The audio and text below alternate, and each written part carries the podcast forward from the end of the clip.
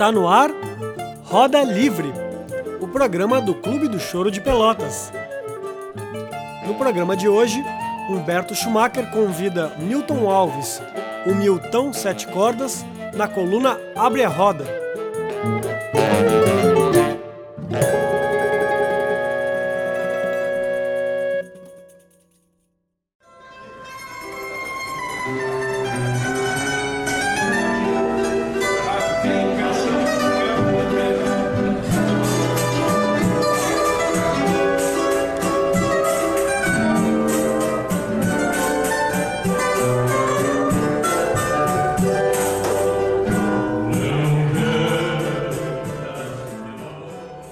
Salve, salve, caros ouvintes do programa Roda Livre aqui. É Humberto Schumacher, eu estou na presença do nosso querido Milton da Costa Alves, que aqui todo mundo conhece, não é? Por Milton Sete Cordas. O Milton é uma, é uma, é uma referência máxima é, num, num instrumento e eu queria começar, mestre, justamente com uma questão que é bastante pessoal até, é, eu que estou engatinhando ainda, começando dentro do universo desse instrumento que é o violão de sete cordas, né? Eu queria saber justamente porque hoje, mesmo com, com o YouTube, com o Google, né, com, a, com a internet, com essa, com essa democratização, é, com todo esse acesso à informação que a gente tem, a linguagem dos sete cordas é o tipo de coisa que a gente pega muito é, na roda, né? Ouvindo ouvindo os discos, ouvindo Rafael, ouvindo o Dino, Walter, Valdir, é, ouvindo essas, essas, essas pessoas. Então, para começar, não é uma coisa também muito fácil. Hoje, é, é, e uma, uma curiosidade, mestre, que eu tenho é justamente para saber como que isso se deu, esse início, não é, nos sete cordas, contigo. Pois então, é, o violão de sete, ele é um instrumento que até a década de acho que 80 por aí, ele não era muito conhecido, não era muito divulgado. Já existia bastante no Rio de Janeiro, já era bem usado, mas aqui para essa região do sul aqui não era tanto. Através do meu querido e falecido amigo Avendano Júnior, nos criamos juntos, meio que trilhamos essa, essa, essa trilha de música meio juntos. O Avendano mandou fazer um primeiro cavaquinho dele no, no Bandolim de Ouro no Rio de Janeiro, por indicação do Valdir Azevedo. Ele se correspondia com o Valdir, trocava figurinha com o Valdir e o Valdir então deu as coordenadas para ele. Ele disse, mestre, me deu, uma, me deu uma ideia, como é que eu consigo tirar esse som que o senhor tira nesse instrumento? O Valdir, não, primeiro é a qualidade do instrumento que eu, que eu tenho. E aí o Valdir indicou bandolim de ouro e ele comprou o primeiro cavaquinho no bandolim de ouro. Isso também é uma história bem, bem interessante, porque nós tocávamos juntos, ele tinha um cavaquinho, um cavaquinho de, não era de primeira linha. Quando ele conseguiu comprar esse instrumento, foi um, um, acontecimento muito, muito interessante. E aí ele passou a tocar nesse instrumento e, e até nós fizemos algumas gravações naquele tempo ainda, naqueles gravadores de fita ainda, coisa bem artesanal. E ele acabou mandando uma gravaçãozinha dessa lá pro Valdir. E o Valdir gostou muito e gostou tanto que patrocinou uma viagem para ele a Brasília e ele foi conhecer o Clube do Choro lá e teve lá uns, uns 15 dias uhum. parando na casa do Valdir. E nessa ida, eu pedi para ele, tu pergunta para o Valdir como é que o violão que acompanha ele consegue fazer aqueles graves que eu não consigo fazer no meu violão de seis. Que eu tocava um violão de seis que era um, acho que era um de Jorge, Mestre, em que ano isso, mais ou menos? Rapaz, agora te precisar isso, essa, essas datas, mais, eu não, a minha cabeça não funciona. Mas é, é, isso faz muito tempo. Realmente foi quando o Avendano. Bom, para ter uma ideia, em, em 59 eu fui para o Egito. Eu servi um ano e meio no Egito. E eu já era amigo do Avendano, mas nós, nós tínhamos servido aqui em Pelotas juntos, eu e o Avendano. Foi aí que o Avendano começou a tocar. Isso é uma história também bem, bem interessante. Eu e o Avendano fomos servir juntos. Uhum. Nós morávamos na mesma zona, zona do Porto, zona portuária ali. Sim. E ele, o Avendano, se fosse vivo, já estaria com a meia idade. E, e lá no quartel, conversando, eu digo, pô, Avendano, nós tínhamos que arrumar um instrumento para tocar. A gente não tinha instrumento. Né? E disse, pô, meu irmão tem um violão tenor que ele comprou, daqueles Del Vecchio, uhum. aqueles, aqueles uh, cheio de boca. Sim. Meu irmão comprou o violão tenor e não aprendeu nada, tá lá o violão atirado lá, eu que dou umas pegadinhas, ele pô, traz esse violão para cá para nós tocar, pô, não, não tinha instrumento. Aí ele levou o violão no quartel, o violão com uma corda só, só com a prima, o tenor. Ele pode ficar, pô, como é que nós vamos tocar numa corda só? Não dá. Pois é, não, mas é o que eu sei fazer nessa corda, é fazer uma coisinha ali, mas muito mal. aqui. Não, vamos botar corda nesse troço. Aí comprei umas cordas, botei umas cordas no tenor e passamos os dois a tocar naquele tenor. Mas o senhor sentia já a falta que não Não, eu, fazer não, eu, não- eu, eu não tocava, não, eu, não- eu nem, nem tocava violão nesse tempo. Eu fazia um acordezinho, eu tocava, mas era cavaquinho. Aham. Fazia uma base de cavaquinho, não, não solava. Eu nunca solei muito, nem, nem violão, não sei solar. Sim. Era base só. E, mas aí começamos com aquele tenor a tocar. E, e aí começou, ele começou a se interessar para tocar, começou, ele gostava de solar, e Valdir, ele tinha muito, gostava muito do Valdir. Nesse inteirinho, ele- o nosso tempo aqui militar terminou, ele foi para seguir a rota dele lá e eu fui para o Egito. Eu fiquei no exército e fui para o Egito servir lá. E levei um cavaquinho. Eu nem levei um cavaquinho. Eu, eu, no Rio de Janeiro, quando o navio parou no Rio, eu fui no navio, peguei o navio em Porto Alegre. O navio parou no Rio, nos deram um adiantamento em dólar, que já era para viagem, que já nós ia sair pra, do Recife, já nós ia para o porto, o primeiro porto africano lá, em Dakar depois. E aí, eu, com aqueles dólares, eu fui numa loja e comprei um cavaquinho. Que acabei dando para vendando, depois de Olha dois anos. Cavaquinho comum, era um, sei lá que marca era, um caixinha baixa, mas bonzinho. Sim. Comprei aquele cavaquinho. E lá no Egito eu comecei a tocar cavaquinho. Dali eu me, me dediquei mais ao cavaquinho. E, e o Avendano ficou por aqui e seguiu trabalhando em cima do solo. E aí ele comprou também um cavaquinho. Comum, um cavaquinho. Também de. eh, Acho que era um rei dos violões, que tinha aqueles cavaquinhos de cedro, caixa alta. Quando eu voltei, lá no Egito eu, eu passei a tocar violão, eu já fazia alguma coisa de violão, mas eu não tinha instrumento. Aí lá nós formamos uma banda lá no Egito, de, ao acaso. Tinha um sargento do Rio que tocava sax, eu tinha dois rapazes do Paraná que tocavam trompete, tinha um Porto Alegre que tocava teclado, acordeon, piano. Eu comecei a inventar uma guitarrinha, era o que eu podia fazer, numa banda. E tocava cavaquinho também, fazia umas coisas de cavaquinho. Enfim, fizemos, montamos uma banda ali, assim, ao, ao acaso. E a banda ficou boa, começamos a ensaiar e aquilo não, tinha o que fazer lá, era região de, de guerra, né? Imagina. Morava em barraca, nós se juntava para tocar. E quando eu voltei, já o Avendano estava tocando bem cavaquinho. Foi quando ele mandou fazer esse primeiro cavaquinho no bandolim de ouro. E aí eu disse, pô, Avendano, como é que eu. Como é que é esse bordão? Aí ele foi conversou com o Valdir, falou, não, disputei um amigo lá, que, que isso aqui é um violão de sete cordas. Ele não vai conseguir fazer um violão de seis isso aqui mesmo que ele desafine o bordão, mas ele não vai conseguir che- che- chegar aqui, aonde o, violão de, de sete faz. E aí ele deu as mesmas coordenadas para ele, que é o bandolim de ouro fabrica esse violão. Se ele quiser encomendar, eu, eu abro o caminho, coisa. Mas aí era caro, né? Era caro. E fizemos uma rifa.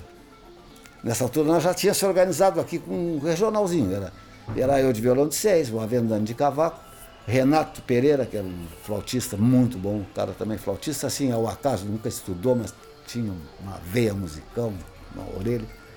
Metia uma flauta federal. Renato, tudo da zona do Porto. Aham. Era eu de violão, Renato de flauta, Roberval Silva, que era cantor, cavaco sim, base, sim. que já faleceu também, infelizmente. Era o João Carlos Baixinho, aquele que tocou comigo lá quarta-feira de pandeiro. Sei, sei, sei. O João Carlos é da minha idade, está com 82. Olha aí. O João Carlos era gurizão. Pandeiro era João Carlos, eu violão, vendando cavaco solo, Roberval cavaco base, Renato flauta.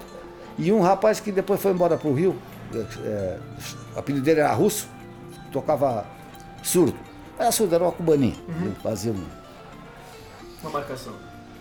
formamos esse regionalzinho. Aí começamos a tocar. E aí a gente tocava em festinha, em aniversário de 15 anos, e era convidado para cá e para lá, até faz, andamos fazendo os programas na, na Rádio Cultura naquele tempo. Aí começou a aparecer coisa para tocar.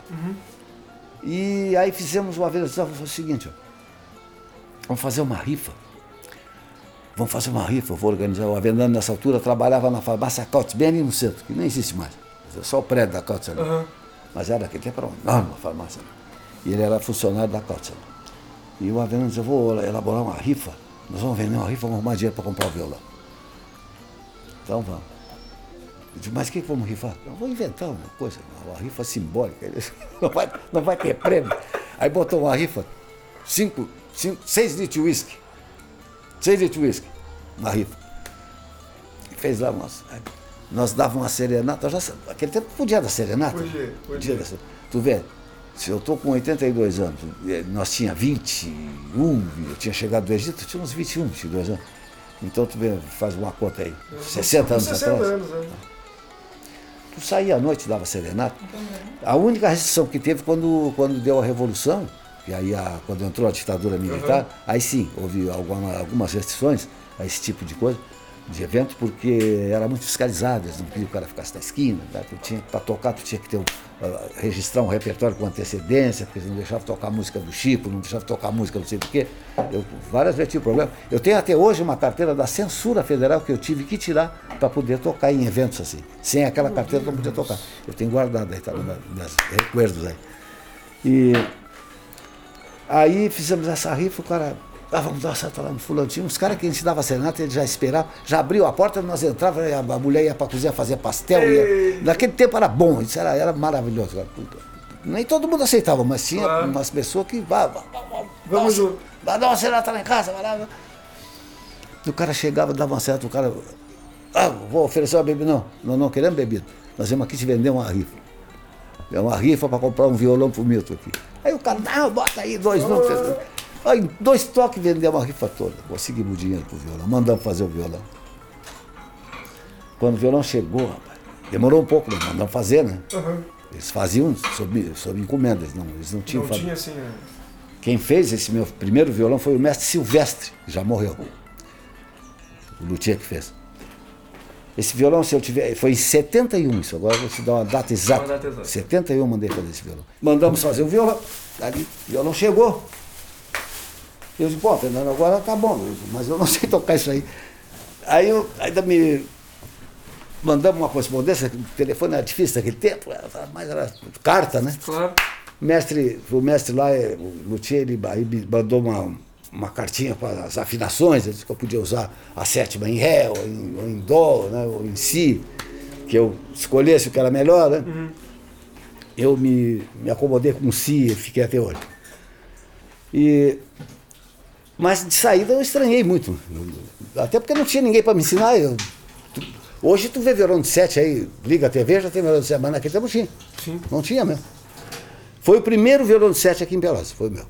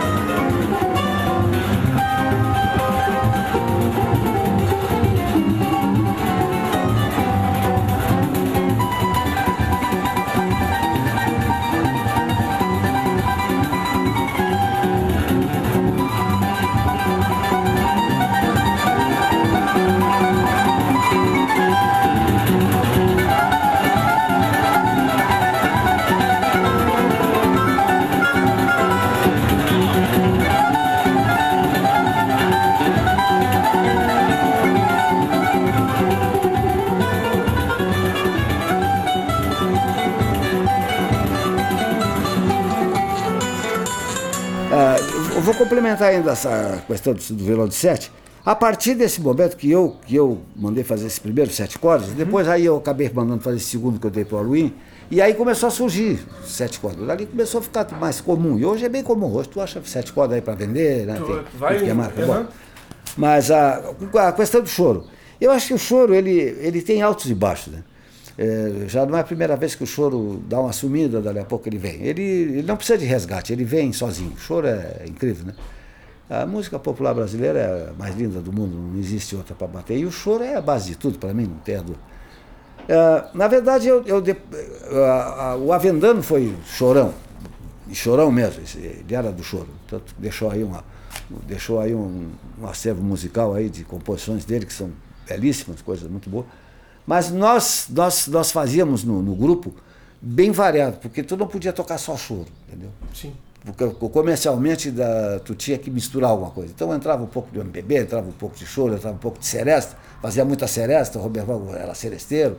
Tinha um cara aqui que cantava muito também, que já morreu, Max, era seresteiro também, cantava muito bolero. Então a gente fazia uma misturança. Daí a gente não nota muito quando um, um, um tipo de música cai, porque tu, tu tá fazendo outros tipos Sim. de música, né? É, mas realmente a gente, a gente notou que o choro teve uma baixa, teve uma, depois voltou.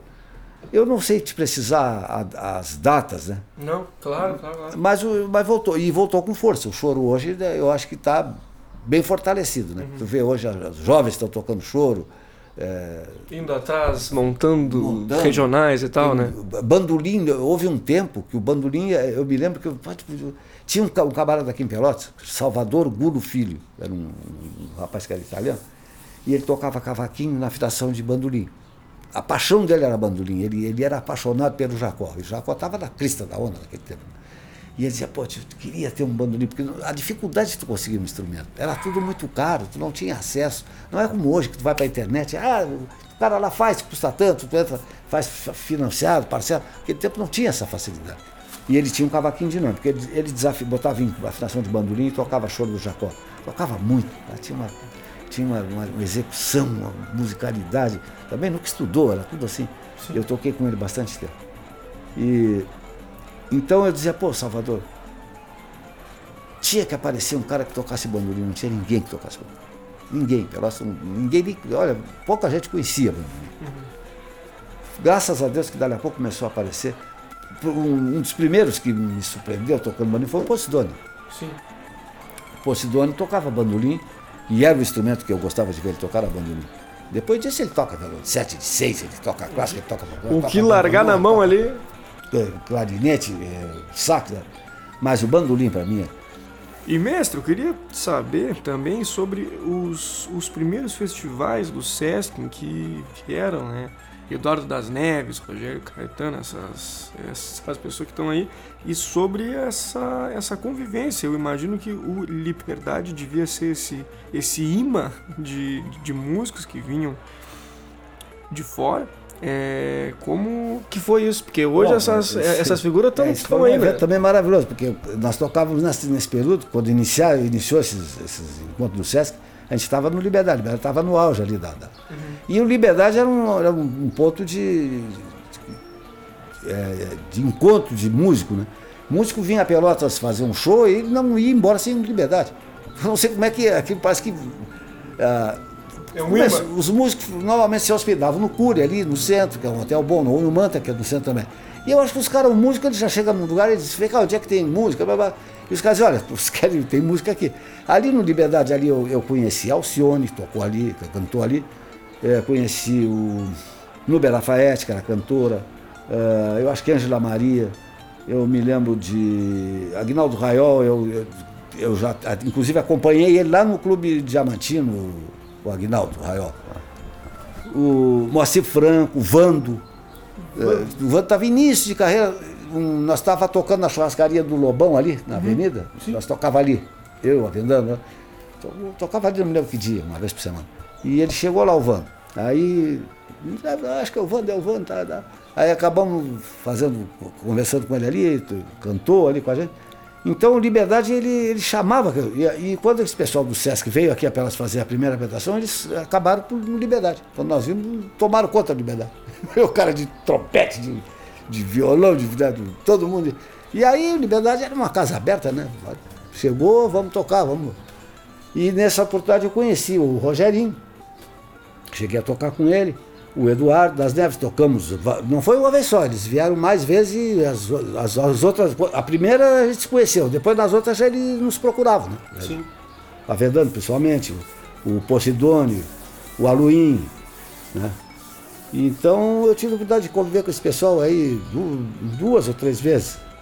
Mestre, aí para a gente ir encaminhando a nossa conversa aqui, esse aqui é o Roda Livre, que é o programa do Clube do Choro de, de Pelotas, né? É, eu comecei a ter contato com o pessoal e com o choro daqui justamente através do clube, né? A minha experiência já é outra. Então a gente tem esse, esse pessoal que faz essa, essa, essa movimentação aqui que é linda, né? Eu queria ver é, como é que o senhor percebe né, esse, esse, esse, esse pessoal que está aí organizado e segue, levando né, o choro. Olha, tia, eu vou dizer uma coisa para ti. Eu acho que isso aí. É, eu, eu, eu não tenho nem palavra para elogiar esses camaradas que fundaram esse Clube do Choro, que eu acho que as cabeças aí é o Rui, um deles, né? Uhum. É, tem, tem, tantos aí que colaboram, que colaboram, com o Paulinho, é, o, esse rapaz aí, o. Aquele o, que toca uma guitarrinha, como é o. O, o Gustavo. Gustavo. Gustavo. É um, um batalhador disso aí. Eu acho que isso é uma coisa maravilhosa. Tipo, isso aí abre uma oportunidade para quem quer estudar. Né? Eu, eu fiz parte do Clube do Choro, fui convidado de saída, me convidaram, me deram a honra de me, me aceitar lá. A honra nada, mestre Milton. A honra é toda nossa. Poder conviver contigo no clube e ainda mais agora tê-lo aqui no nosso Roda Livre. Minha gente boa, a gente vai se despedindo. Os créditos daquela gravação que nós é, ouvimos ali no meio é o regional é, com o mestre Milton no set e o nosso querido Posidônio Solano ao bandolim. E agora, para a gente se despedir, eu vou tocar mais um pouquinho de uma gravação no, do regional, é, no Liberdade, também com o mestre Milton nos sete cordas. É isso, muito obrigado pela audiência e seguimos.